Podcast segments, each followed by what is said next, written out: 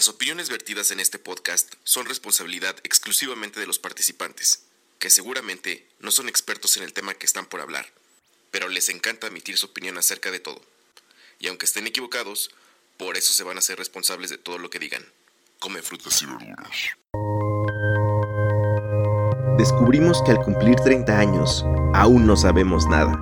Sin embargo, queremos seguir aprendiendo, platicar con todos, opinar de todo desde la perla de Occidente, con sabor chilango duranguense, somos nosotros el barrio.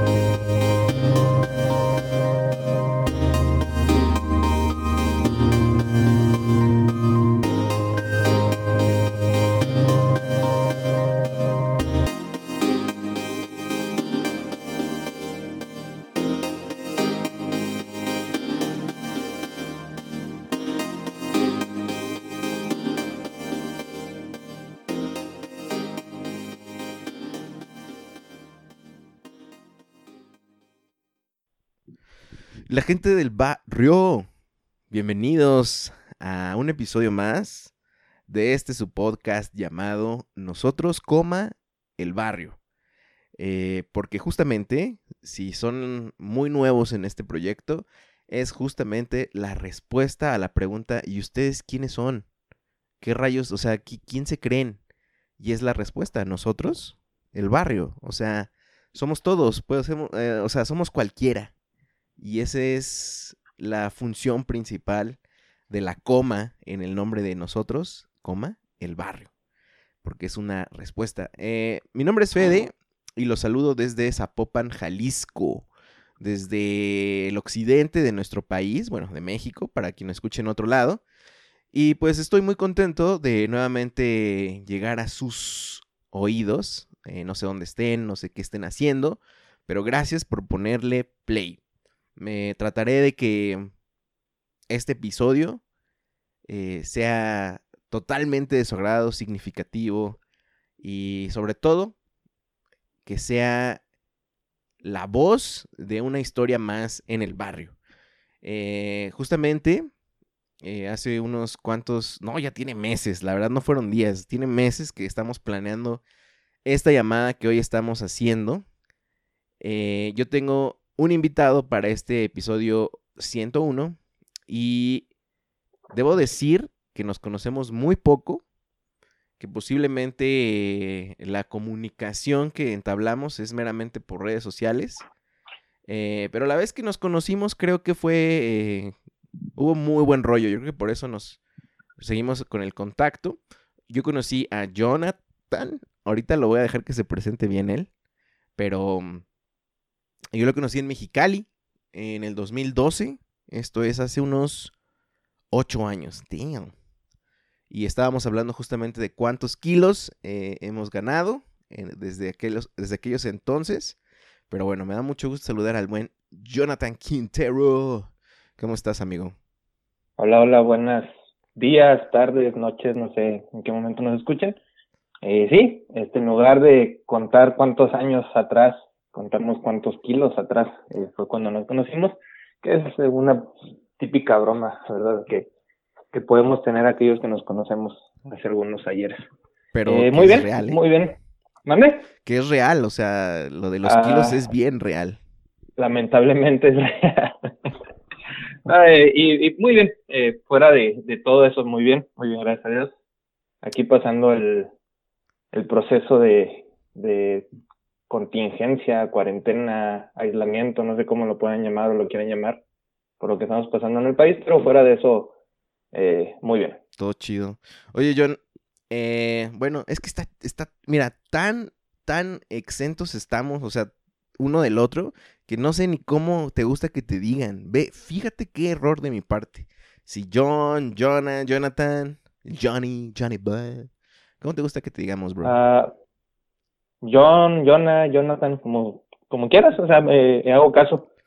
este, bueno, eh, eh, en mi, mi, día a día eh, trabajo me llaman de una manera diferente, este, que es más por el título de, de mi posición que por mi nombre. Entonces, pues Jonathan está bien o John está bien, no hay problema. De hecho, tú siempre me has dicho John, entonces siempre relaciono ese, ese sobrenombre o apodo o, ¿cómo se puede decir? Sí, sí, sí, tu abreviación. Ah, sí, sí. Ah, abreviación, es la palabra, abreviación de mi nombre, eso contigo. Ah, pues qué chido. Y pues justamente él dice que lo conocen por su posición porque es este regidor, nah, de ah, no es cierto. Mira, John, para que la gente más o menos vaya sabiendo de qué va a ser este episodio, ¿por qué no te presentas? O sea, ¿cuántos años tienes? ¿Dónde vives? ¿De dónde eres? Eh, pues básicamente lo que a ti te gustaría que supiera la gente antes de empezar esta plática. Órale, este, bien, mi nombre es Jonathan Quintero, tengo 29 años, este, soy sonorense, eh, criado en Guaymas, Sonora y ahorita residiendo en San Luis Río Colorado, aquí en la frontera con todo lo que es este Arizona y Baja California. eh, ¿Qué más te puedo decir?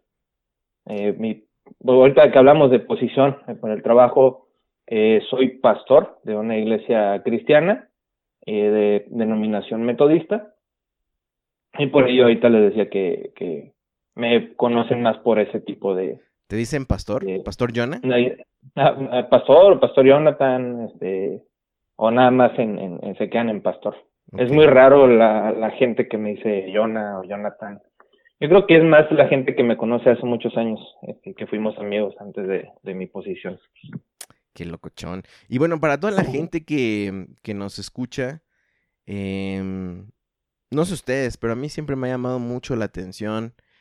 Eh, y bueno, si son escuchas de nosotros el barrio, saben que en cada episodio eh, sale a relucir esto mío. O sea, yo tengo una conexión directa con igual este, la denominación de la iglesia donde está John, porque yo crecí ahí, eh, hice muchas cosas ahí. Y pues ya hay un episodio donde contamos este todo lo que sucedió, ¿verdad? Este, pero mm, me da mucho gusto y, quisiera empezar eh, esta historia de Jonah, esta historia de barrio, porque me llama demasiado la atención que alguien, pues básicamente contemporáneo, eh, se dedique a lo que se dedica. Y principalmente preguntarle por qué. ¿Cuál es la razón de, de, de todo esto, la verdad? Y yo quisiera, Jonah, que te fueras ahora sí que hasta atrás y nos dijeras eh, si esto en algún momento tú lo veías venir en tu vida. O sea, tú dices que además eres criado en Guaymas. ¿Cuál es el contexto en Guaymas? O sea, ¿es, es católico? ¿Es cristiano? Eh, ¿Qué, pasa en Guaymas, Sonora? No, eh, bueno, tengo un, un, poco a mí, mis papás. Eh, bueno, mis papás son de Sinaloa, son de los mochis. De hecho, hablamos un poco cuando Ah, compartiste un episodio, no me acuerdo el número, que hablaban de regionalismos y te saqué que yo era de criado. Eh, mis papás eran de Sinaloa, pero yo era de Sonora. Simón, sí, cierto. Este, ah, bueno, pues soy, soy hijo de sinaloense. Yo nací en Los Mochis, pero a los meses me mis papás se movieron a, a, Guaymas, Sonora, y ahí crecí. Entonces, yo soy sonorense, no soy sinaloense. Este, de acta sí, pero de, de herencia no. Este, Ah, bien, entonces ahí, ahí crecí, ahí pasé mis primeros 17 años este, de vida. Ya estoy llegando a los segundos, ¿verdad? Este, eh, y todo el contexto eh, fue, eh, mis papás fueron católicos por un, tiempo. Cuando yo tenía cuatro años, eh, vivía en un ejido que se llama Santa Clara, que está más o menos a 8 kilómetros de Guaymas, hacia el lado norte, yendo hacia Hermosillo. Uh, ahí mis papás, cuando yo tenía cuatro años, este, eh, unos vecinos míos, que ahorita uno de ellos también es pastor, igual en la iglesia metodista, uh, nos invitaron a ir a la iglesia un domingo. eh, hicimos mucha amistad con ellos, eh, fuimos, empezamos a escuchar mi hermano mayor y yo. Este, la, no manches, yo pensé que eras hijo único. No, no, tengo bueno, ahorita, ahorita llegamos a esa historia. Este, ah, eh, empezamos a ir a escuchar las clases de escuela dominical, nos gustaron y pues seguimos viendo. Y después mi mamá llegó. Ah, mira, seguramente, perdón, John, que te, te interrumpa, solamente lo haré cuando, cuando lo crea conveniente en la aclaración. Ah, mucha gente que nos escucha es aglesiada, ¿no? O sea, seguramente no ha ido a la iglesia nunca sobre todo a la que nosotros asistimos, pero hay términos que a lo mejor damos por hecho, pero no, no del todo. ¿Qué es escuela dominical? Digo, Ah, está, pa- está en el nombre, iba. pero... Para allá iba. Ah, sorry. Este, eh, clases de escuela dominical eh, son ah, programas que se dan en la iglesia como para enseñarte historias que están en la Biblia. Eh, por ejemplo, se dividen en diferentes secciones, eh, clases ah, para niños, para jóvenes o adolescentes, para adultos, y dependiendo del, pues, qué tan profundo estás metido en, en cuestiones de la religión, pues te van enseñando también diferentes ah, eh, ¿Doctrinas? no podemos decirlo doctrina dependiendo de cada iglesia pero podemos decirlo de historias de, de la Biblia un poquito más difíciles Ok.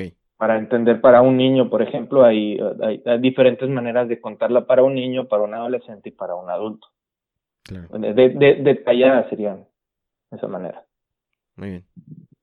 Perdón por la interrupción, pero estabas, no, no. estabas en, en el punto donde nos Ah. estabas diciendo que te invitaron, eh, hicieron amistad con estos vecinos y después ¿qué pasó? Eh, empezamos a ir mi hermano mayor y yo. Este, tengo eh, dos hermanos y una hermana más. Este es mi hermano mayor. eh, eh, voy a omitir nombres. Este, pues, me lleva tres años. Luego sigue un hermano y luego mi hermana, que es la más chica. Entonces, yo soy el segundo de, de todos. Soy el del medio, así como el, el del programa. Jonah Este, en el medio. Ándale. Ah, y bueno, empezamos a ir y pues nos gustó y seguimos viendo y más porque pues mis amigos, nos, eh, mis vecinos eh, ya eran amigos, nos invitaban a jugar fútbol, nos invitaban a, bueno, tenía cuatro años en, ese entonces, era el más chico. Ellos jugaban fútbol, yo los miraba, los correteaba. eh, iban para otros lados, yo iba con ellos, los correteaba, este, pero pues ahí andaban en la bolita.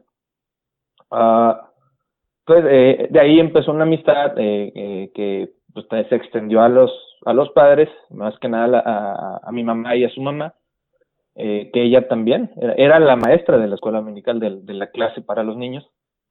Sí, Ah, la que pasaba este la cuenta, ¿no? De cómo, cómo ibas. Ah, por así decirlo, por así decirlo. Este, y era la que eh, invitó a mi mamá a ir a la, a, a la iglesia y mi mamá aceptó y de ahí ya comenzamos a ir más regularmente. Entonces así fue como, como nosotros nos metimos en, en todo eso y pues ya fui creciendo eh, en todo, en todo eso. ¿Quieres que me meta en todo el crecimiento o? Pues vamos, quisiera, me interesan algunas, algunas cosas que, que ahora mencionaste. Dale, dale. Decías que te gusta, o bueno, que estabas jugando fútbol con tus vecinos. Ese amor por el fútbol de alguna manera se, se exponenció. Digo, normalmente que hablo con gente del norte siempre, siempre hablan más de béisbol, ¿no? Pero en el tuyo, ¿qué onda? O sea, ¿cómo te, te gustan los deportes? ¿Te gusta el fútbol? ¿A quién le vas? Sí, este, bueno, acá, acá en el norte, la mayoría de la gente, más en Sinaloa, mucha parte de Sonora, este, y algunas partes de Baja California es mucho béisbol. Entonces, pues, lo ven en la Liga del Pacífico, ¿no? Ujú. Que es de invierno, creo. Este, pero nosotros, bueno, yo me vi envuelto en el fútbol por mis amigos, que la verdad eran muy buenos y siguen siendo muy buenos. Este, uno de ellos hasta llegó a hacer los tryouts para profesional, pudo haber quedado, pero por cuestiones ahí personales él ya no quiso. Wow. Ah, sí, que de hecho, que de hecho es el que es pastor ahorita. Órale, qué loco. Ah, eh, y no, y se exponenció, de hecho, no fui tan bueno como ellos, este, por cuestiones a que después me empezaron a, a llamar la atención otras cosas que la verdad me dio, me daba flojerita a veces salir a, a jugar o a ir a entrenar, cosas así. Pero me, me, me sigue gustando y me sigue gustando bastante. Este, ¿a qué equipo le voy? Aunque tú no lo creas y aunque no te guste, le voy a, a, al América. No, ¿qué pasó? este, Y ahí te voy a explicar por qué. Porque muchos dicen, ¿qué pasó? Que el América y que no sé qué. Es lo que yo te Eh, decía, es, es lo más chilango, estando tan lejos de, tan lejos de Ciudad de México. ¿Por qué escogiste eso, Jonathan?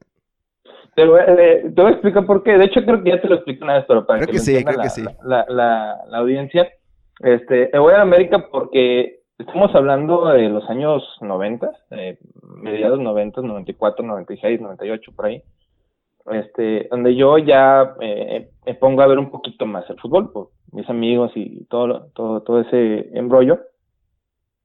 Y en aquel entonces, pues en un ejido, eh, pues no había ni cable, pues, no, ni se conocía lo que es el internet, pero sí había cable. Este, eh, y apenas iba saliendo lo que es el Sky y el, y el otra marca que había en aquel entonces que era DirecTV. Ajá. Eh, pues no teníamos nada de eso.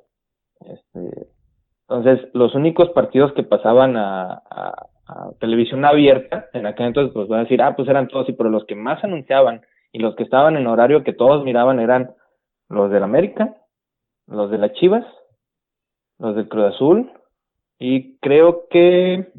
Posiblemente Pumas, los de, ¿no? Los de Pumas, eran los domingos. Este, los, los de Pumas no los miraba porque los domingos yo estaba en iglesia. Entonces ahí quitamos una. este, eh, y pues lo demás, pues Cruz Azul en, pues nunca fue tan, tan famoso acá en, en, en, el norte, este, hasta hace unos años acá.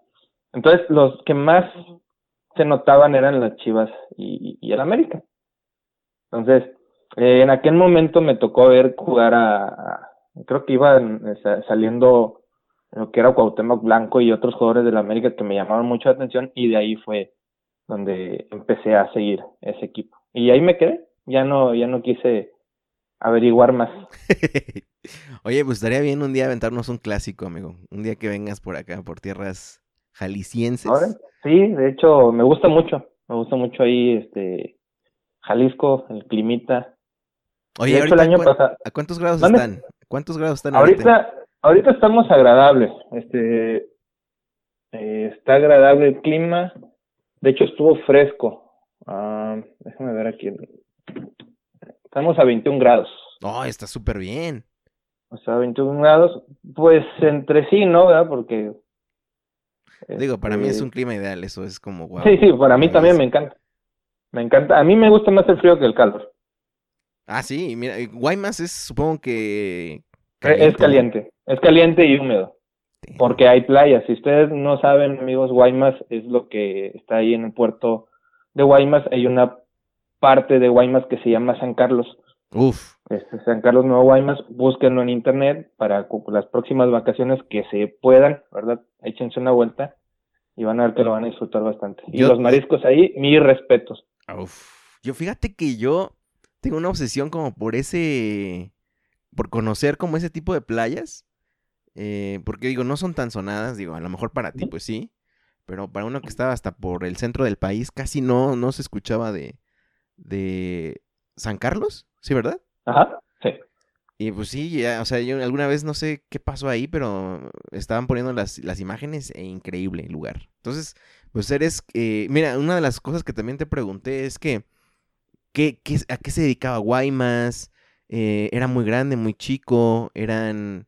¿Cómo, cómo definirías eh, tu barrio? Y bueno, y, pero termíname de contar que te gusta mucho Jalisco y que hace un año andabas por acá. Porque te interrumpo y perdóname, pero quiero, quiero ah, información. sé que lo vas a editar, así que no hay bronca. No, así se va a este, ah, bueno, anduve allá hace un año, más o menos. Este, pero fue entrada por salida porque fui a oficiar una boda de una pues de una amiga, este, soy más amigo de su hermana, este, que, que de ella, pero al final el, me hablaron un lunes y la boda era el, el, el, sábado. Este, ¿por qué el pastor que las iba a casar? Pues no pudo, no iba a poder. Entonces me habló, oye, ¿te atreves a venir a oficiar una boda en, en el sábado? Y yo, pues sí, yo pensé que era en Tijuana. Eso porque me habló su hermana. Y dice, ah, bueno, para comprarte los boletos. Y yo, ah, caray, ¿dónde es? Ah, es que es en, Guadalajara. Y yo, órale, pues bueno. Uh, o sea, te, te mandaron a traer, o sea. Sí, sí, sí, o sea. Wow. Este, o sea, ya con, los iba a casar otro pastor de allá de, de, de, Guadalajara. Este, y al final, pues no pudo y me hablaron a mí porque pues sabían que yo los podía sacar del apuro y pues sí, ahí anduve, allá en, en Jalisco y y conocí parte de lo que es Guadalajara, conocí, ya había ido antes, pero ahora sí me dediqué un, un mediodía a darme un, pequeñísimo tour. pequeñísimo tour, este, porque la boda fue acá por el lago de Chapala. Ok, ok, ok. Que se llama, el, un pueblito que está ahí cerquita. ¿Ajijic? A, Ajijic, ahí mero. Qué fresón, ¿eh? Qué fresón. Entonces, Pues así tuvo, así tuvo fresona la boda, ¿eh? Eh, y de hecho, eh, ahora en mayo iba a oficiar la boda de su otra hermana, la mayor, porque les gustó cómo oficié. Este, pero pues está en veremos. No es que esa va a ser acá en Ensenada. Ok, ok, ok. Oye, qué, qué, qué maravillosos lugares estás mencionando. Yo soy, yo soy muy fan de esa región de, de, del país, aún sin conocerla. Solamente como que algo me llama de las Baja Californias. Y como Cuando vos tienes tus casas. amigo, no se diga tanto En, tanto en Guaymas como acá en, en San Luis Colorado ni nada, puro arena, desierto. Este, pero acá en Tijuana te puedo conseguir donde te puedas quedar, no te preocupes. Damn. Híjole, excelente amigo, me da, me da muchísimo gusto. Oye, y bueno, no sé si sería eh, bueno avanzar en la historia, pero Sin, sin, sin dejar a un lado lo que te mencionaba de si Guaymas era, es muy grande, muy chico, este... Mm, digo, porque eso influye también en lo que somos nosotros, nuestro barrio. Sí. Em, ¿Tú qué eras? ¿Eras que de un barrio nice? ¿Eras de un barrio popular? Mm, ¿Cómo, te podemos ir perfilando? Retomo un poquito, bueno, ahí en, pues yo soy de, de, de, un ejido, digo, que está, que se llama Santa Clara, este, y es un, es un ejido de personas, eh, vamos a ponerlo así, de, de capacidad media hacia abajo, en lo que es la cuestión económica. De hecho, podemos decir que pues yo era de los riquillos de la de todo el ejido. ¿Eras el fresón?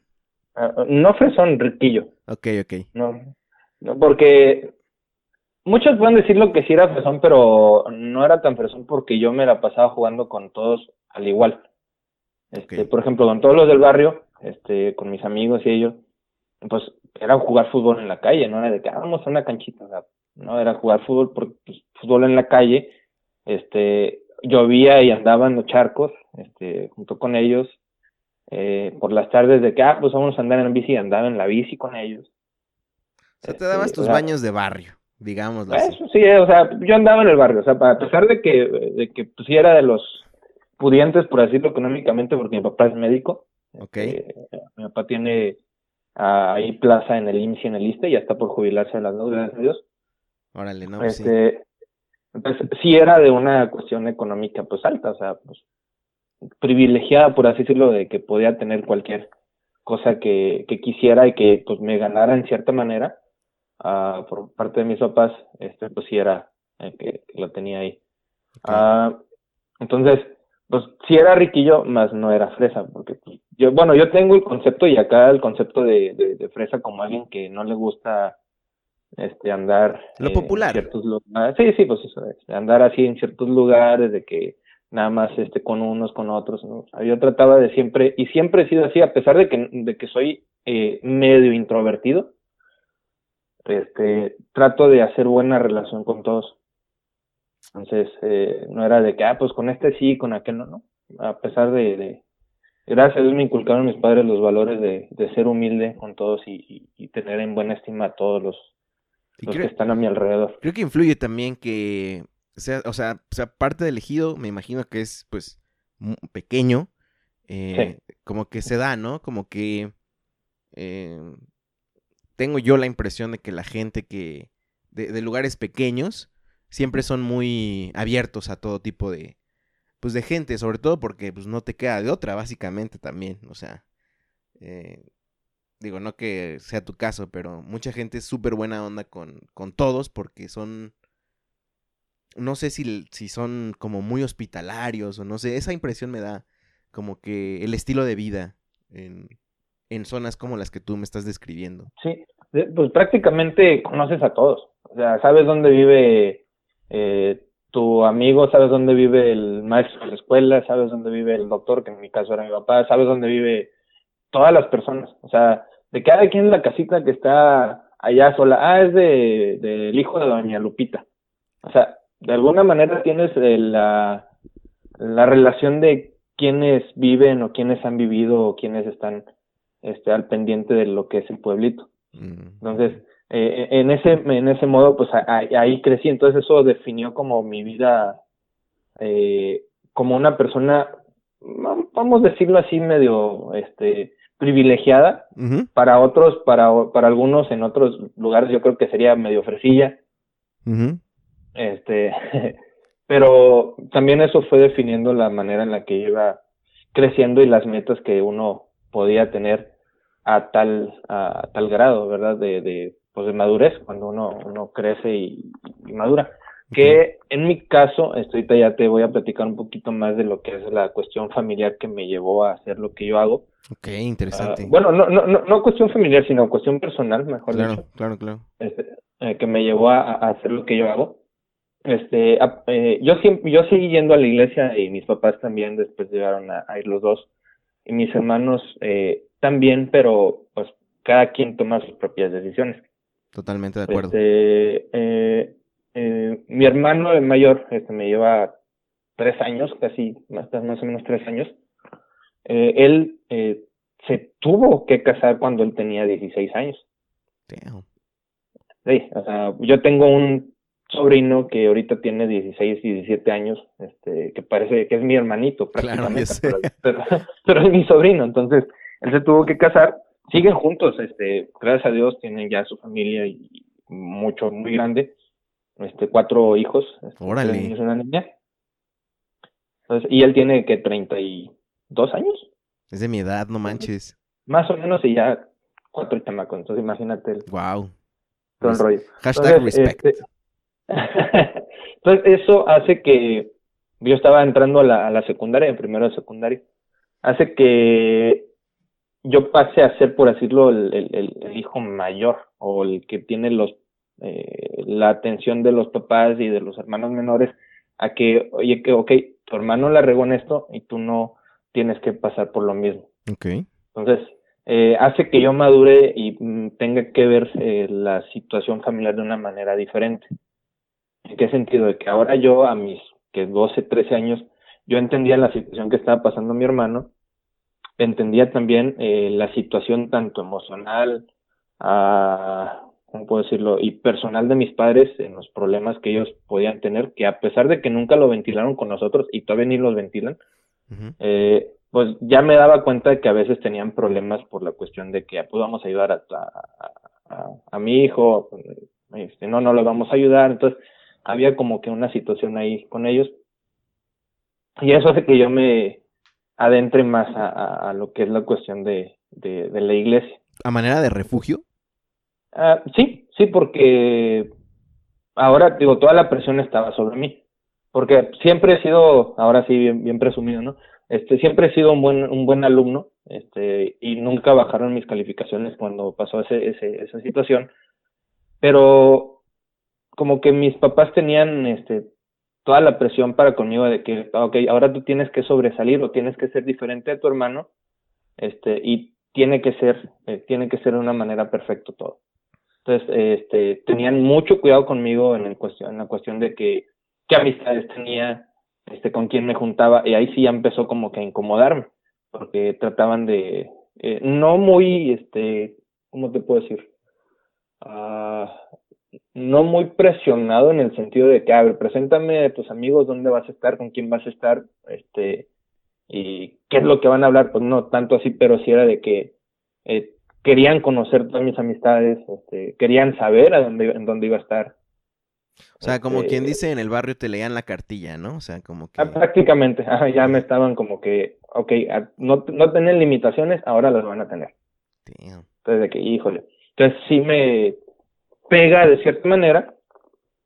Entonces, uh, me, me refugio en la iglesia porque en, esa, en ese tiempo llegó un pastor que pues era joven también, que en ese entonces él creo que tenía como unos 26 años, este, sí estaba joven. Sí, es muy chavo. Ah, ajá, eh, chavo y, pues hizo muy buen, eh, buena amistad con nosotros porque estábamos chavos, él era fuera de, de, de Guaymas, él, es de Mexicali, este, entonces como que llegó ahí a la, a, la comunidad, no había nadie con quien acercarse, pues se acercó a nuestra familia y pues hicimos muy buena amistad que todavía tengo comunicación con él este, cada vez que puedo ir a Mexicali paso a visitarlo y más porque este es muy buen amigo mío y también tiene puesto de tacos y lo apoyo cada vez que puedo. Wow, ¿cómo se llama para mandarle un saludo? Ah, él se llama Gerardo, Gerardo, Saludos este, al pastor eh, Gerardo. Jerry.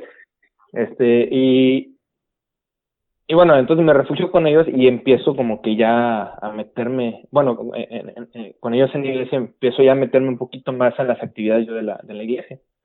Entonces, empiezo a asistir como que al grupo de jóvenes, empiezo a ir a eventos de jóvenes, este, ya más grandes, este, en, en cuestión de, de magnitud, este, eventos nacionales, eventos eh, regionales ahí con los, con los chavos.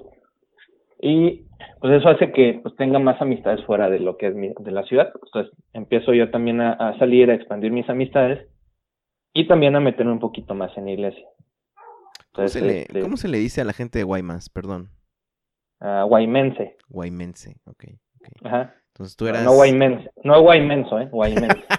eres guaymense y empezaste a tener amistad con, supongo que el- la parte norpacífico, ¿cómo se le puede decir? Sí. Sí. Parte noroeste del país. Noroeste, es correcto. Oye, Jonah, y ahorita que me estabas diciendo todo este background y, y vaya, al final lo que te dedicas, quisiera preguntarte si toda esta presión, toda esta rectitud, a lo mejor que a lo mejor estoy entendiendo en tu historia, no te hizo, por el contrario, em, ser o tener momentos de crisis de identidad, de, ¿sabes qué? No quiero hacer esto y voy a hacer mi voluntad, o siempre fuiste, o sea, como que bien portado.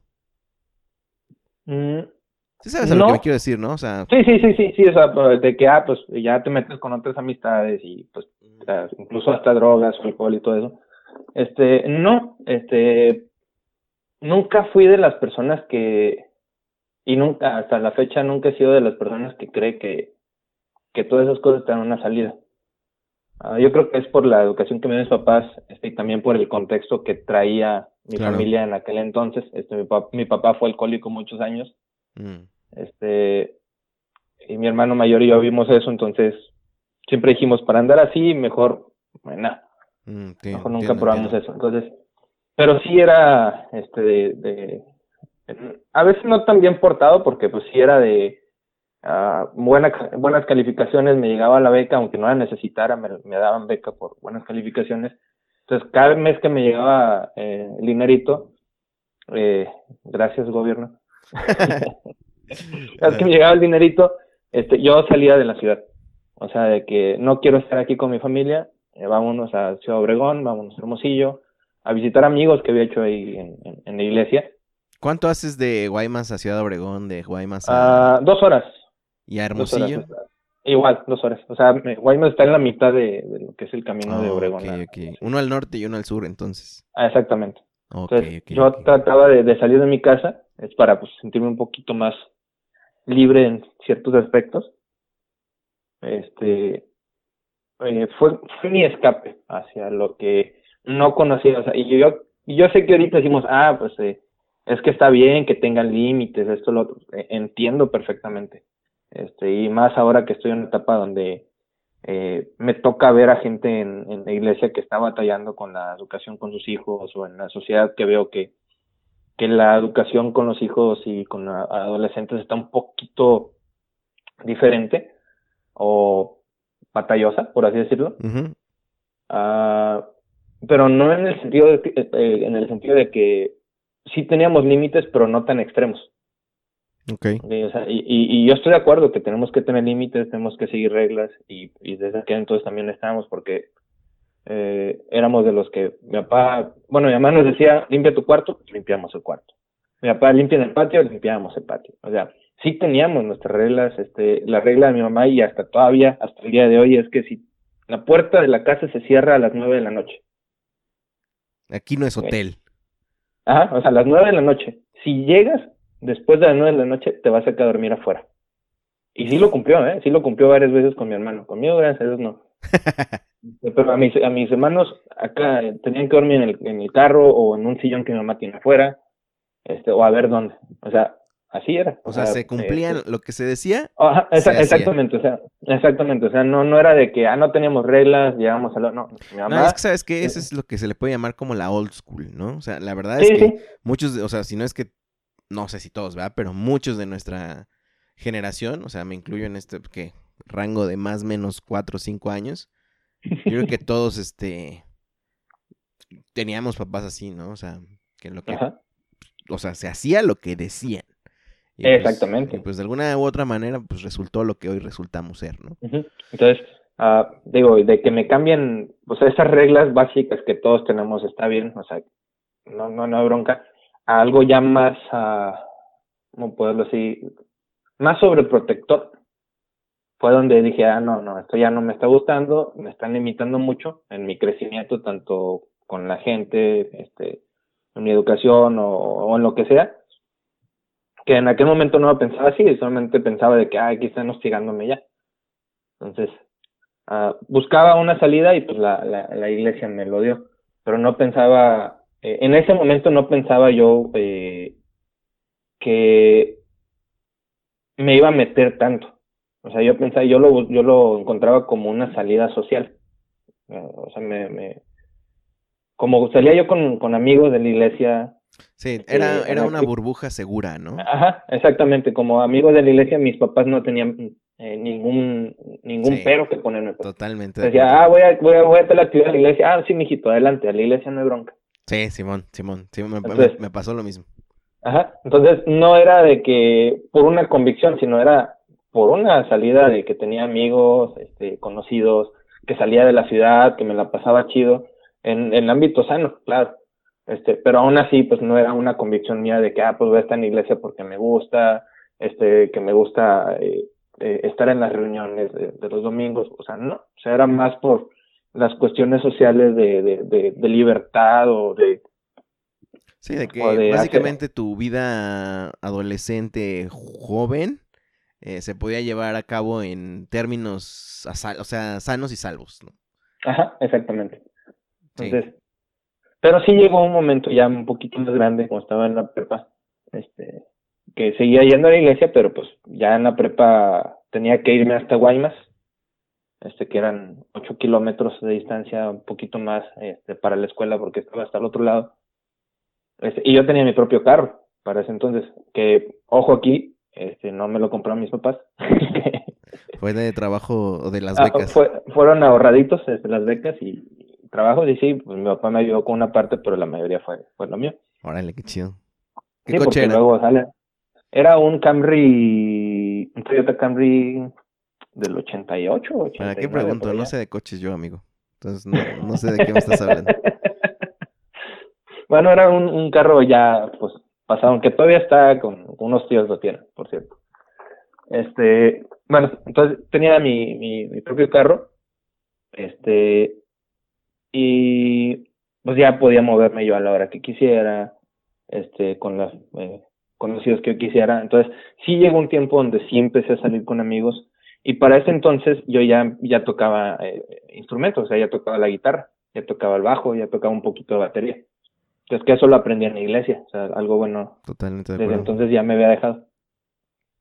Entonces. Quisiera hacer una este, acotación, Jonah. Eh, Dime, dime. Para todos los escuchas que a lo mejor están en, este punto y digan, ¿a poco aprendes este música en la iglesia? Dejen decirles que por lo menos, sé que en muchas iglesias pasa, pero en la denominación donde nosotros crecimos, eh, era muy normal, ¿no? Que justamente a lo mejor porque la gente es limitada o... Hablo limitada en número, o sea, no están numerosas las congregaciones, todo eso. Eh, uno se empieza a involucrar en muchas cosas, ¿no? Entonces uno se vuelve multifuncional. Eh, desde muy pequeño empiezan a darte cargos como para que sepas ahorrar, para que sepas planear, para que sepas hablar en público. este, para que sepas este justamente tocar un instrumento. Entonces es una formación interdisciplinaria muy la neta a mí me late mucho, pero este y bueno, cabe aclarar que justamente por eso o esas características se van a encontrar en algunas charlas que yo tenga con gente de la misma denominación. Sí. Y de hecho, pues está chido porque mucho de lo que yo aprendí ahí es lo que aplico yo ahora en, mi día a día. Entonces, sí. Vamos a decir lo que... sí sirve, pues. Es algo, sí, es algo muy bueno y, y, muchos eh, que amigos que tengo ahora que son gerentes de empresas o que son maestros o que son que tienen su propio negocio no pues todo lo que yo aplico es lo que yo aprendí en, en, en, lo que se llama los grupos juveniles le llaman acá las ligas, entonces es lo que aprendí ahí. Oh, o sea, qué chido que todavía te sigue sirviendo todo, todo esto. De acuerdo. Y bueno, y en esta etapa de la preparatoria, ¿tú ya visualizabas qué querías? O sea, ya, en, ah, por, ejemplo, para esta época en la preparatoria, ¿tú ya sabías que ibas para un seminario, estudiar un seminario? ¿O este, tenías planeado estudiar otra cosa, ejemplo, ser un doctor como tu papá? Eh, exacto, yo quería estudiar eh, medicina. Este, me iba a mover de lugar, pero ya veo que tienen música los vecinos y mejor no. este, yo, eh, bueno, este, yo quería estudiar medicina, de hecho yo quería ser pediatra y tenía en, mente eso, toda mi, mi, mi educación media superior, se puede llamar, era de que, ah, bueno, yo quiero ser, quiero ser médico, quiero ser pediatría, eh, porque pues me gustan mucho los, los eh, trabajar con los, con los niños. Son magníficos, este, ahora que tengo una hija es... Sí, sí, o sea, y y, todo eso nació cuando eh, tuve mi sobrino, o sea, fue bien padre porque mm, ahí descubrí que me gustaba trabajar con niños, que me gustaba este enseñarles, que me gustaba eh, de alguna manera eh, pues estar en contacto día a día con, con, cada uno de ellos. Ah, y pues ahora tengo que ocho o nueve sobrinos, ya ni sé, ya perdí la cuenta. Órale, este, Sí, sí. Entonces, uh, yo quería ser médico, este, por cuestiones de, de eso yo, uh, para entrar a la, a la, universidad busqué entrar en la, acá en Mexicali, este, que ahí ya estaba un poquito yo más metido en cuestiones de la iglesia, este, por decisión personal. Uh Entonces me moví a Mexicali, este, por dos cosas. Uno, porque estaba interesado en una chica en Mexicali, este, que pues que al final no se dio nada, ¿verdad? Ahí en esa relación. Este, Y dos, porque eh, quería estudiar eh, medicina en la, en la Autónoma de Baja California. Déjame preguntarte, ¿es alguna instalación a la que fuimos cuando te conocí? Unos edificios como azules o azules y blancos. Mm, no recuerdo. Pero creo que sí. Ok, digo, es irrelevante, solamente me gusta poner la, la imagen en mi cabeza. Recordar. Sí, sí, sí. Este, estaban cerca del, del, hotel donde se hospedaron. Ah, ok. A lo mejor sí la conocimos, ¿eh? A, a, que pero es que sí lo llevaron a un sí, por ahí. Totalmente, sí, sí me acuerdo que sí la conocimos, porque recuerdo que estábamos cerca de una universidad. Ándale, pues ahí, ahí haber sido. Ah, cuando estaban grabando el otro programa que tenían, ¿no? Ajá, ese mero. Andaban grabando por allá. Entonces, ahí, que, ahí quería estudiar, este, aunque mi papá me decía, no, vete a la autónoma de Sinaloa, pero pues no me gusta Sinaloa. Lo siento mucho, padre. Amigos, este, sinaloenses, una disculpa. una disculpa, amigos, una disculpa, familia sinaloense. Saludos. Este, no, es que, bueno, la cultura del, del sinaloense en sí no, no es mi, no es mi agrado, pero bueno. Okay, okay. Luego, luego platicamos de eso en una. Voy a juntar a Pablo, en este, mi amigo de Escuinapa, para que hagamos una mesa redonda. Adelante. Este, y ya entonces no quise, no quería ir hacia aquel lado, entonces me vine para acá. Que al final, este, no quedé en dos ocasiones. Este, fue una frustración para mí. Pero en todo ese tiempo de los, del, del un año que estuve acá en Mexicali, fue como una preparación para, eh, tanto personal como, vamos a decirlo así, espiritual y, y, mental y emocional en todos los aspectos. Porque una salí de mi casa y fue, ok, ahora vas a vivir solo. Sí tenía un roomie, este... Eh, ¿Cuántos años tenías? Tenía 17 años. 17, 18 años ah, por ahí. Estaba súper morrillo. ¿Sí? Entonces fue... Hugo Vadillo. Hugo Vadillo, el buen Hugo. Ah, saludos a Hugo. Es chilango, ¿no? También, que se fue a vivir allá. Eh, sí, nada más que él se fue contra su familia a Tijuana y después se bajó a la Mexicali. Mm, mm. Y ahí ya, lo, ya, lo, ya lo conocía en, de las actividades de la iglesia este y al final pues coincidimos ahí en el mismo año en, en, Mexicali. Entonces eh, estuve viviendo ahí con, eh, con él o él conmigo, como podemos decirlo. No, yo con él porque era su casa. este Y fue una preparación porque fue empezar a hacer las cosas yo solo, este, de que pues cocinarme yo, limpiar todo yo, lavar mi ropa, doblarla, este, hacerme cargo de mis finanzas. Este, sí me apoyaban mis papás, pero era de que, ok, este, esto es para todo el mes, eh, y es que te rinda.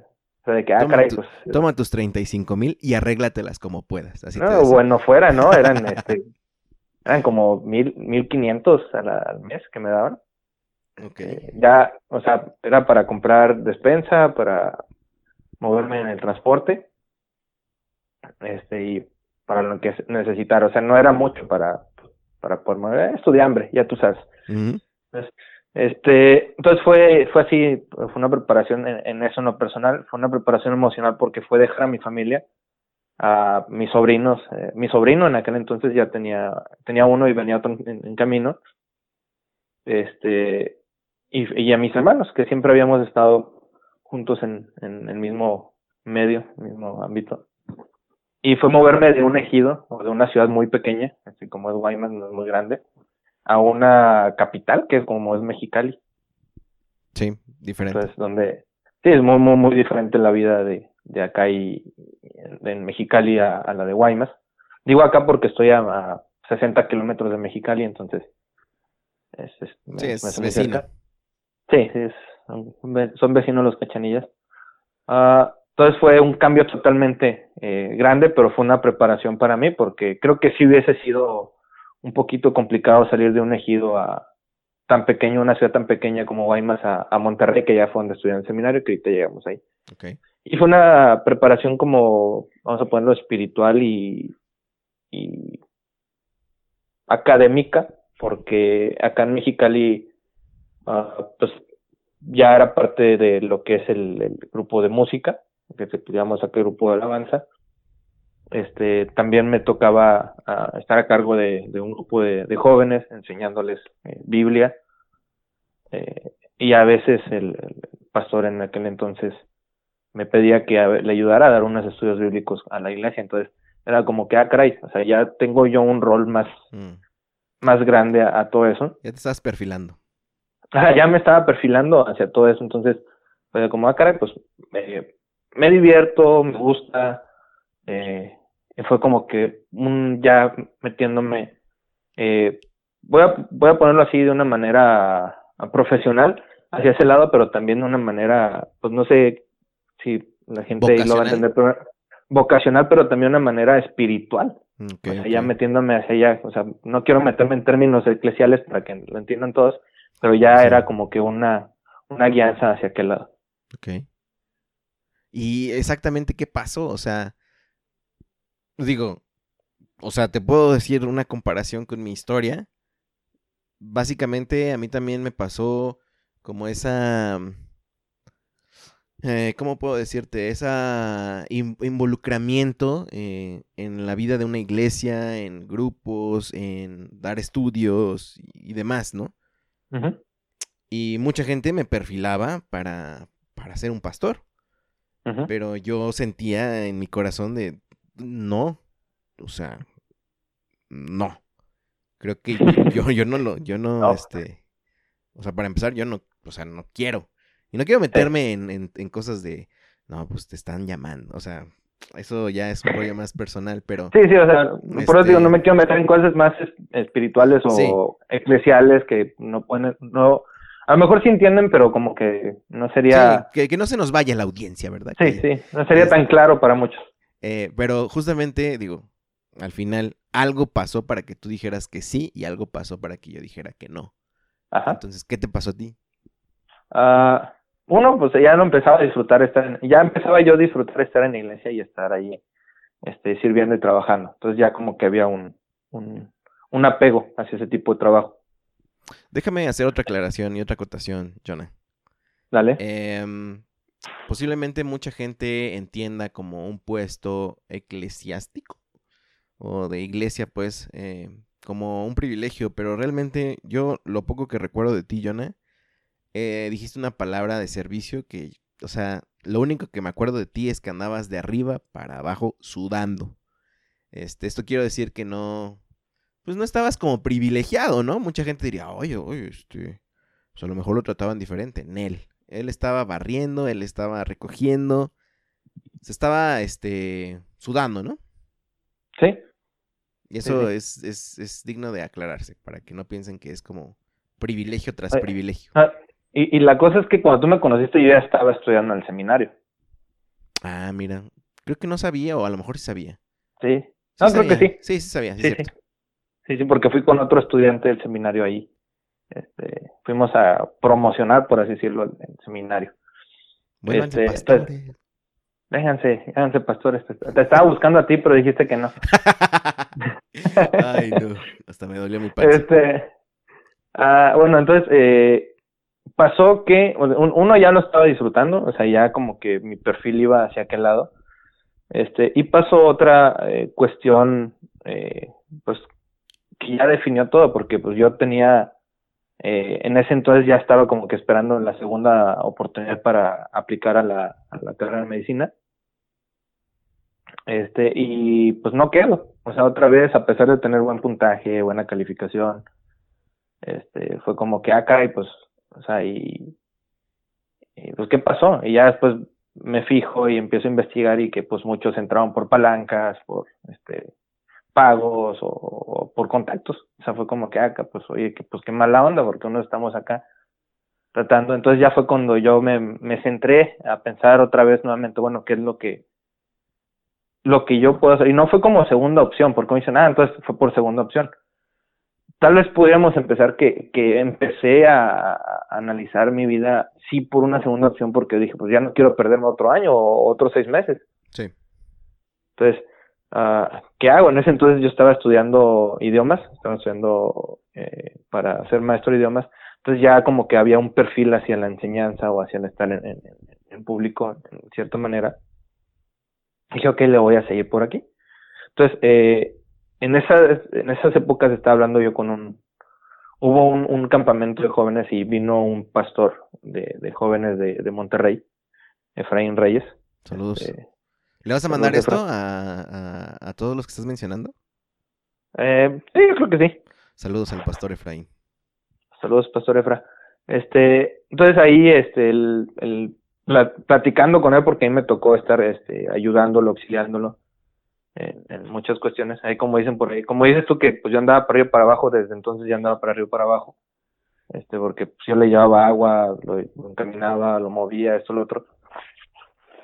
Entonces, platicando con él, este, ya como que quitaba muchas dudas de lo que yo tenía, este, en ese entonces, pues él era consejero de jóvenes, todavía lo sigue siendo.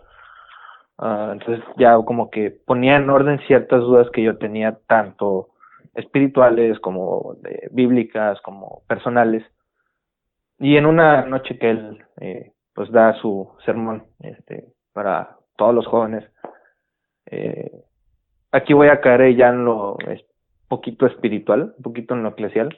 Claro. Este, a ver, pero hace... déjame, hacer otra aclaración. Amigos, estamos hablando con un pastor. Va a haber estos términos, ¿ok? Entonces, escuchen. Okay. Entonces, este, él, termina de, de, dar su mensaje y hace un, un llamado. Un llamado es como que una invitación a que si tú estás de acuerdo con lo que él ha predicado, que nosotros creemos que es de parte de Dios a, través de esa persona, eh, eh, pues tú ores en ese momento. Y que si quieres, y, si él, y si nosotros queríamos pasar a que él oraba por nosotros, pues pasáramos. Y yo estaba resistiéndome pero yo sentía que tenía que pasar. Y estaba resistiéndome porque el, el, el, el, tema de la predicación o del mensaje o del discurso, como ustedes quieren llamarlo, fue eso, o sea, de servirle a Dios de tiempo completo. Entonces ahí donde ya luchaba yo mi, eh, mi ser con, el, con lo que quería hacer, lo que no quería hacer, con mis frustraciones. Entonces yo no sé en qué momento eh, pasé o sea, eh, ahí no, no, no hay como que eh, un, un, un, recuerdo mío de decir, oye, pues voy a pasar, ¿no? Desde cuando yo me di cuenta ya estaba yo enfrente, ya estaba él orando por mí. y, dije, pues bueno, Señor, si es lo que tú quieres, o sea, porque fue una oración mía en ese momento, le dije, Señor, si es lo que tú quieres, si, yo, si tú quieres que yo te sirva a tiempo completo, este, pues tú hazte cargo de mí. O sea, y le dije, hazte cargo oye, todavía fue mi, tal mi, mi, mi lucha con, conmigo mismo, que le dije, tú hazte cargo de toda mi colegiatura, si el caso que tienes, quieres que yo te sirva y tenga que estudiar para eso, hazte cargo de, de todo lo que tenga que pasar porque yo no quiero estar batallando de nuevo. Este, y pues ahora sí quedo a tu disposición. Entonces, al, se acaba el campamento, al, a los tres días, el pastor de la iglesia donde estaba, este, me manda a llamar y me dice, ¿sabes qué? Este, he estado orando por ti eh, y pues siento que tú tienes el llamado al pastorado. Eh, he visto tu perfil, he visto tu manera de trabajar, he visto tu servicio, que es el andar arriba para abajo, el estar trabajando en la iglesia. Este, y pues hay una beca para irte al seminario con todos los gastos pagados los cuatro años. Y la iglesia, y la iglesia también te va a apoyar con un, con una pues un apoyo económico para que tú te puedas sostener estando allá para tus chatarritas, para tus chatarritas, ¿no? Exactamente, para que tú te puedas sostener ahí en Monterrey. Entonces ahí fue como de que yo, ah, caray, entonces pues sí, o sea, es lo que Dios quiere. Porque yo no le había contado al pastor. Oye, pero te este pregunto, ¿quieres? ¿Qué piensas? ¿Va? Ah, sí, o sea, o sea, me, me, me planteó todo esto, este, y me dijo, pero todo depende de ti. Mm. O sea, ahí está todo para que tú te vayas, pero es tu, al final es tu decisión. Entonces fue como que, ah, caray, pues déjeme pensar, así le dije, déjeme pensarlo y, este, y pues, Ahorita le con mi familia. Este, no, pues eso fue en persona. No, ya sé, pero fue como uno. Ahorita yo le Ah, sí, eh, eh, y le llamo al ratito. Este. eh, y, pero, y lo que me dijo, este, tienes que decirme a más tardar en tres días porque el curso comienza en un mes. dije, ah, caray, o sea, no estoy ni preparado como para irme de otra ciudad, otra, otra vez de ciudad en, en menos de un año o en un año. Este, pues hablé con mis papás, este. ¿Se espantaron? Ellos me dijeron, ¿vale? ¿Se espantaron? No, no se espantaron, este, eh, porque ya les había comentado antes por lo de la, que no había quedado en la escuela, este, papás, no, pues piensa qué quieres hacer, necesitamos apoyar. Entonces no se espantaron, sino estaban felices por mí. Ellos siguen estando en la iglesia, ahorita mi papá es pastor ya también.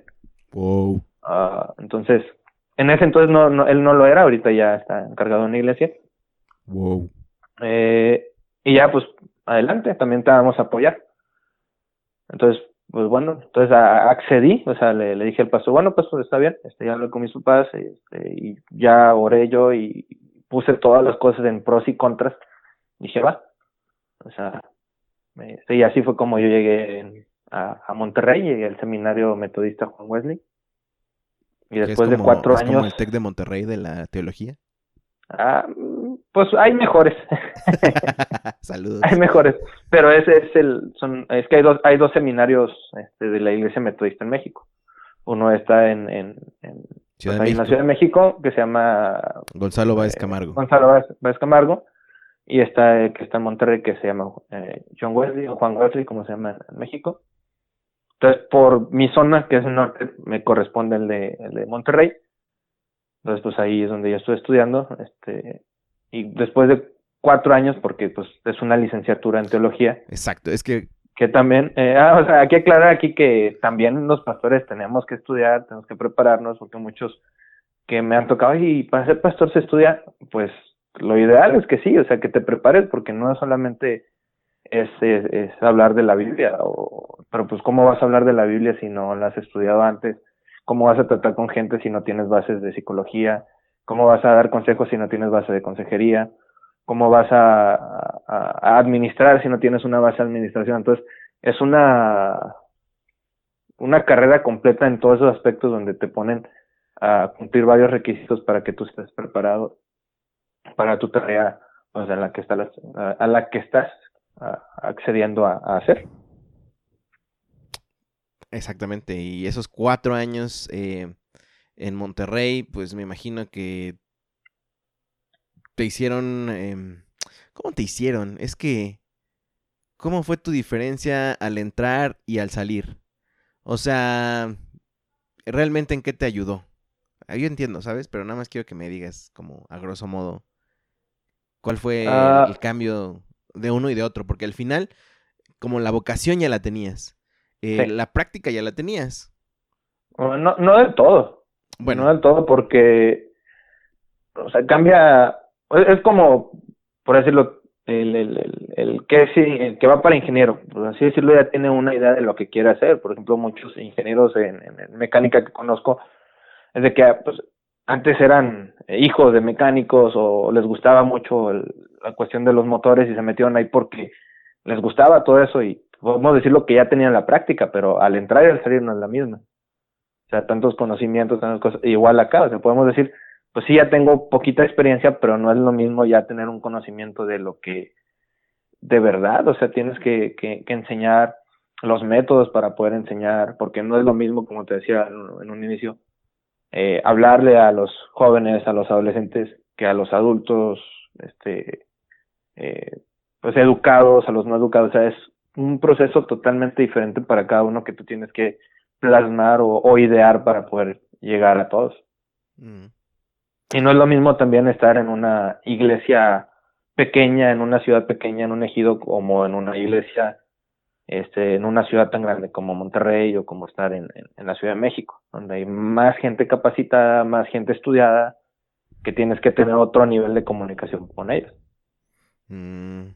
¿Y tuviste choques? ¿Has tenido choques, enfrentamientos con, con gente que te quiera desacreditar? Ah, no, pero sí he tenido, este, así desacreditar. Ah, bueno, sí, sí, sí, sí, sí. Me refiero a que, por ejemplo, o sea, tú eres el pastor de una iglesia y alguien dice, ¿sabes qué? La neta, como que no está chido lo que tú estás diciendo. Y que tú digas, ah, perro, está muy preparado. este, hasta ahorita no.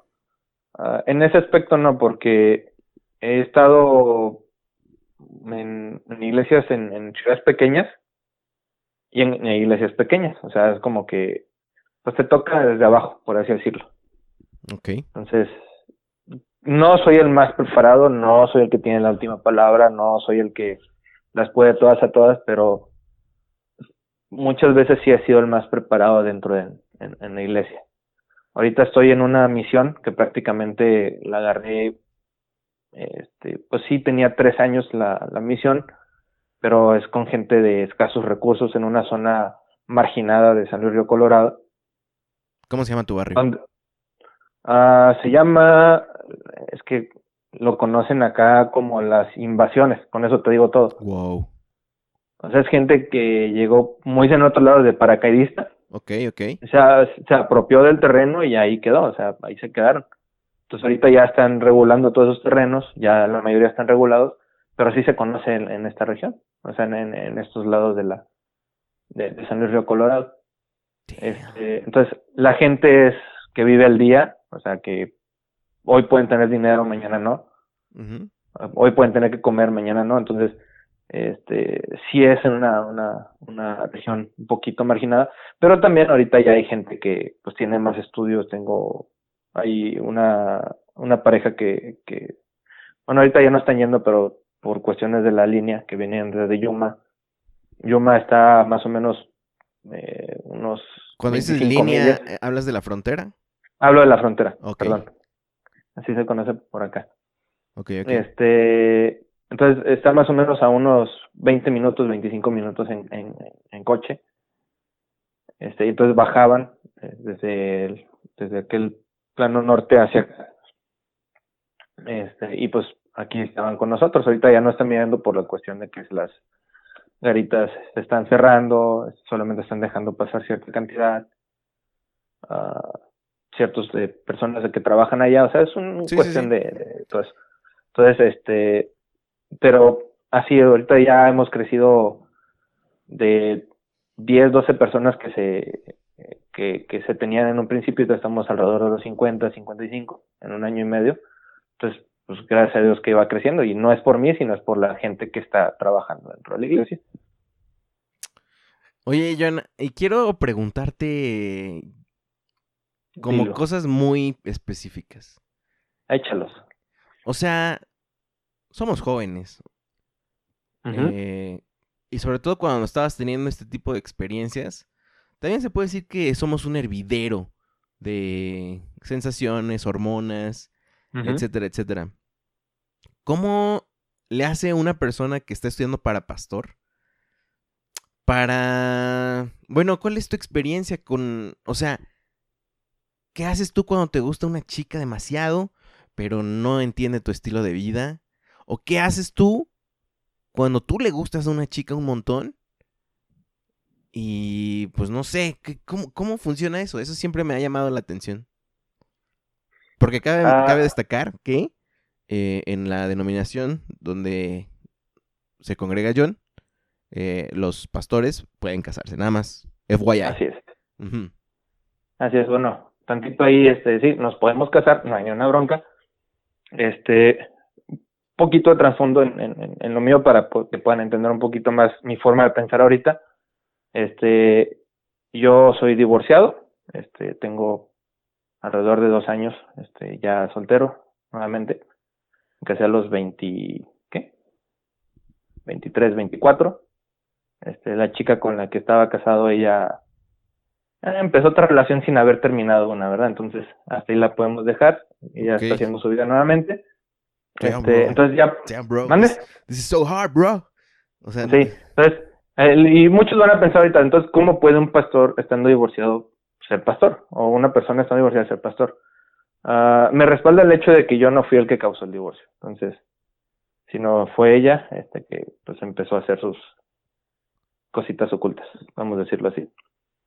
Este. Estoy en un escenario ah. donde nunca me había encontrado en mi podcast. No sé qué decir. No, no, no, no, no te preocupes. No, no, ya no es un tema difícil, ni es un tema que pegue, sino que ya es algo del pasado y que me dejó gran, gran aprendizaje para lo que te voy a contar ahorita. en el punto que tú me dices, en el punto que tú me dices, ¿cómo le haces? Y más ahora, pues en, en, mi cuestión en la que estoy ahorita, ¿cómo le haces para todas esas cuestiones? Ah, eh, ¿Cómo le haces cuando, por ejemplo, a mí sí me gusta una, una chava? Eh, es tratar de conocerla en la cuestión de, de amistad primero y saber si se congenia mucho en, en, la cuestión de las vidas. ¿okay? Este, por ejemplo, si ella está dispuesta a, a, estar dentro de una vida, por decirlo, pastoral. Este, ¿Qué significa eso? Pues, eh, pues, por ejemplo, nosotros tenemos un, un estilo de... Más bien, ¿qué implica eso? Más que qué significa. este, eh, la iglesia metodista tiene un tipo de trabajo itinerante, que esto es que a nosotros nos mueven de ciudad cada cierto tiempo. Pueden ser desde dos años, un año, hasta siete, ocho. Entonces, es ver si está dispuesta a, muchas veces renunciar a, estar trabajando por un periodo largo de tiempo, este, a ver a su familia este, cada retirado tiempo, a trabajar en una eh, como figura pública junto conmigo, porque pues eso estamos, estamos a, expuestos a que la gente mire lo que nosotros hacemos, eh, critique lo que nosotros hacemos o no hacemos, este, o esté a expensas de que nos equivoquemos o no nos equivoquemos. Entonces, eh, ahorita digo, estoy en el punto donde ya entiendo eso un poquito más y trato de buscar que la persona este, esté tanto preparada mentalmente, emocionalmente, espiritualmente para todo eso. Entonces, cuando se ve que la, a pesar de que te pueda gustar, este, no está preparada y ahí sí donde tienes que decir, es que por el bien tuyo y mío en un futuro, aquí muere, porque pues no, no va a ser algo bueno para más adelante. ¿Cuántas veces has hecho eso? ¿Mande? ¿Cuántas veces has hecho eso? Renunciar a, ah. a el amor, entre comillas, de una chica. Mm, antes del, del, del fallido matrimonio, este, una. Uh, después, ni ninguna, pero sí puse mucho en tela de juicio muchas cosas que no pasaron. O sea, ya meditaba mucho en, en, cuestión de relaciones. Ahorita estoy este, conociendo una, una chica, estoy saliendo con ella.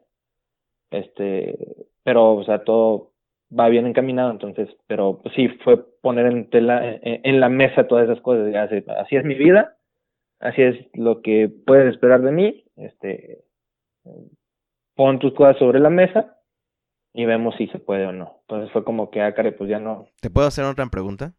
Échala. O sea, parece que son ellas las que tienen que dejar mucho más de lo que tú puedes dejar. Pero tú, ¿qué ofreces? ¿Sabes? Yo sé que no, John. Solamente digo que suena. Pero Sí, sí, sí. tú cuándo, o sea, tú, tú, ¿cómo le haces para compensar eso? ¿Sabes? Ajá. El, el no, echar, donde- el no echar arraigo, el dejar de trabajar, a lo mejor no sé si eso implique que si es profesional a lo mejor no se pueda desarrollar, etcétera, etcétera. Eh, ahí, ahí implica donde tiene que haber comprensión de los lados. O sea, por ejemplo, ah, ¿qué, pues lo, ¿qué, qué le dije yo a esta chica para decirle, "Oye, pues vamos a, a intentarlo? Fue cuando, pues sí le puse todas las cosas sobre la mesa, pero también fue aceptar muchas cosas que ella eh, quiere hacer o, tiene para planes en el futuro. Decir, ah, ok, pues yo te puedo ayudar en esto, buscamos cómo hacer esto, o sea, pues lo- eh, en el momento que diga, sabes que yo quiero empezar a trabajar y ya tengamos una familia, no es decir, ah, pues vamos a buscar a alguien que cuida a los, a los pequeños, no, pues ahí es donde ya entra la tarea de- del, padre, este, y pues también es una, es una vida en la que se tiene que compartir tanto pros y contras, en todas las cuestiones. ¿Consideras que O es sea, una yo- vida sufrida? Ah, sí y no. ¿Por Sí qué? y no, porque eh, sí, porque muchas veces tienes que dejar cosas que te gustan, lugares que te gustan. Por ejemplo, yo me encanta Ciudad Obregón. Ahorita estuve, eh, estuve trabajando allá por dos años.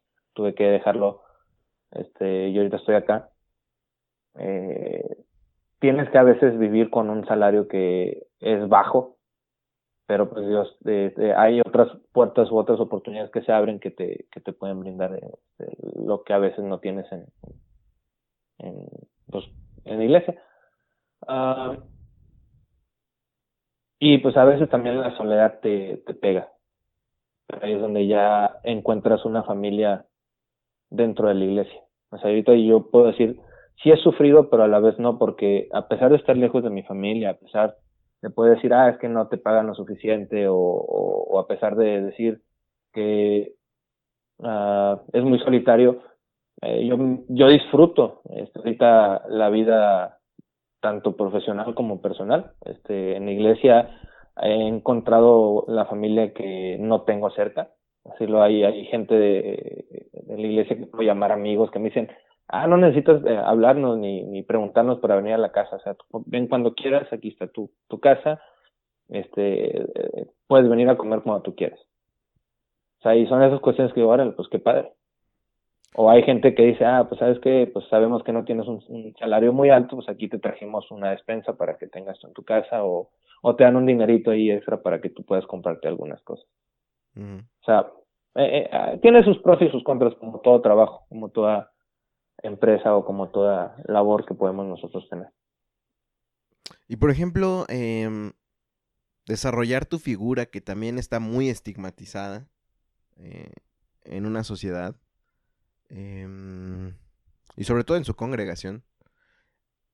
Eh, ¿El hecho de tu divorcio te, te afectó en, en, tu desarrollo eh, profesional? O sea, dijiste, estoy tambaleándome, este, te sentiste señalado. Digo, eh, quiero, quiero entender uh -huh.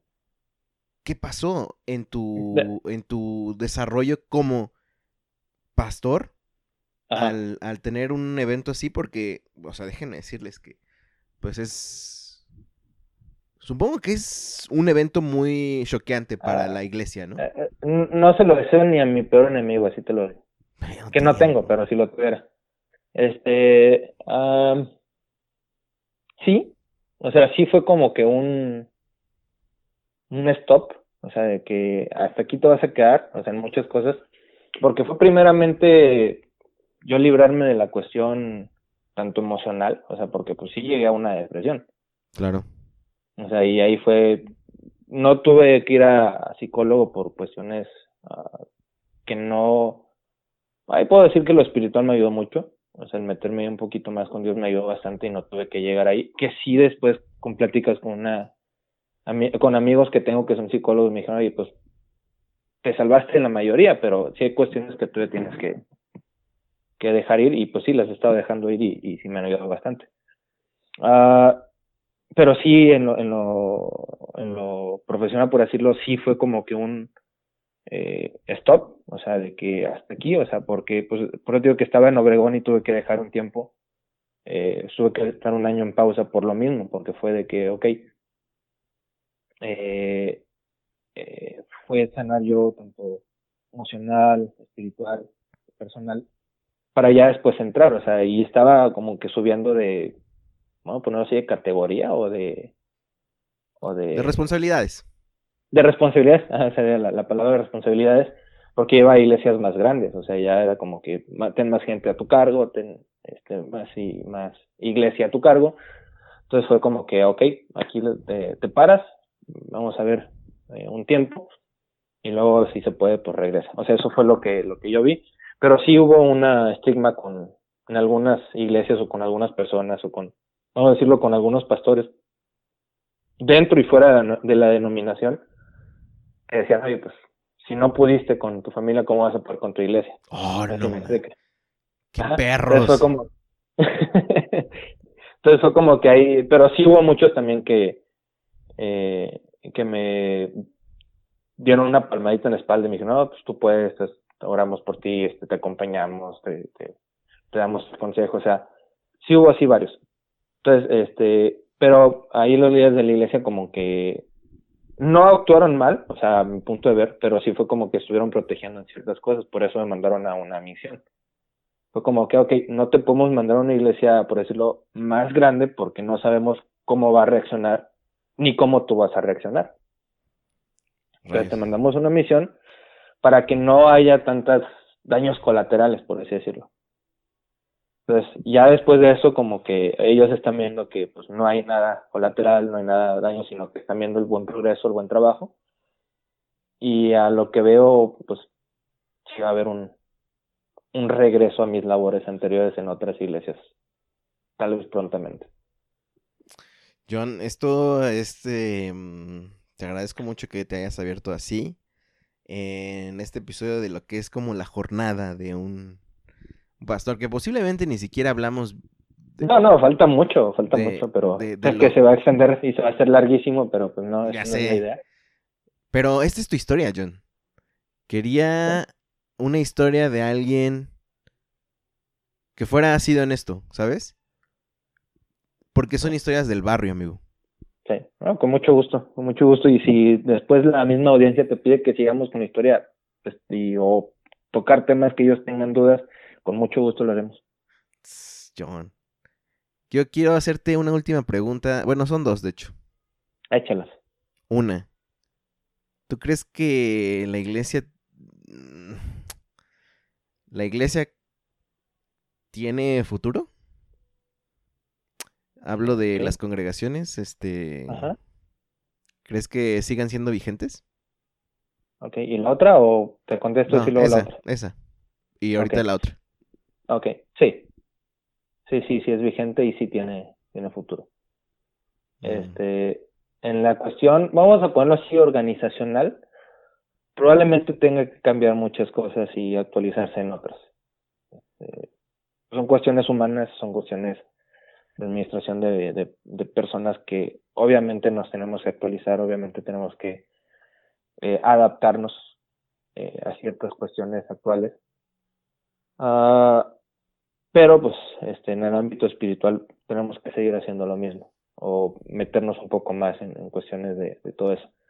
Porque si ha, so, subsistido por más este, dos mil años este no puedo decirlo por más de dos mil años o poquitos menos de dos mil años este puedo decir puedo pensar yo que sí va a seguir subsistiendo. Eh, y lo vemos este ahorita donde estamos en cuestiones de coronavirus donde la pandemia está pegando en todos lados Claro. y, y, puedo ver que mucha gente se está refugiando en cuestiones espirituales Okay. eh, digo que nos tenemos que actualizar y los tenemos ahorita que hacer por pura obligación que las iglesias están cerradas físicamente entonces muchos de nosotros como es mi caso tenemos que estar transmitiendo vía Facebook vía YouTube vía este WhatsApp o lo que sea por Zoom en algunos casos este y estamos por así decirlo teniendo un poquito más de alcance okay, este, sí. con, en, en, algunos casos Sí, me imagino. Este, pero te digo, yo tengo una, una eh, comunidad de más o menos 45, 50 personas, 54 por ahí. Entonces puedo decir, ah, pues tu reproducción de, de, de videos va a ser de unos 30, 35. Este, pues, pues digo, bueno, está bien, o sea, no soy mucho de redes sociales ni mucho de estar subiendo videos ni nada de eso. De hecho, no vas a encontrar ni uno más que de ese, eh, pues, de mi parte. Este, y ahorita me fijo y tiene arriba de 200, 250. Y para muchos van a decir, ah, pues no es nada. Pero para una iglesia que Sí, es misión y que, y que nunca se ha subido un video y que, Y que la lo es- personal. ¿Mande? Es lo que a veces uno menos pensaría que la gente está buscando. Exactamente. Entonces, eso como que, ah, caray, o sea, pues puedo decir, oye, entonces sí estamos teniendo un alcance, aunque probablemente no lo vamos a ver en números en, en, iglesias, pero ahí es donde a veces tenemos que cambiar la perspectiva de que la iglesia no es no es un número, sino es el, el, bueno, el, el- por decirlo, perdón, el, el, llamado de una iglesia no es no es el número, sino es a, a, a cuántos más puedes alcanzar y que pueden cambiar su vida de alguna forma, aunque no los tengas en número en tu iglesia. Mm, interesante. John, última pregunta. Ándale. ¿Cómo se va a llamar este episodio? ¿Cómo se va a llamar tu episodio? ¿Cómo le quieres poner a tu historia? Ah, Esa es la dinámica de nuestros invitados en nosotros, coma el barrio. híjole. Ahora te voy a poner un poco más de presión. De ti depende el clic. Ay, sí. este. No, no te ah, creas, no te creas. Lo más, lo que te salga, lo que te nazca. Híjole. Siempre me gusta esto, este momento. Lo disfruto, la verdad. Sí, yo sé, yo sé, nos pones en, en jaque. Ahí. No sé, podría ser crónicas de. Ay, crónicas de un, ¿qué? ¿De un joven pastor? Crónicas de un joven pastor. No sé. No sé, no, sé, no, no se me viene nada más a la, a la mente. No sé, Ahí. este episodio, tú dime. Confírmalo y así se va a llamar.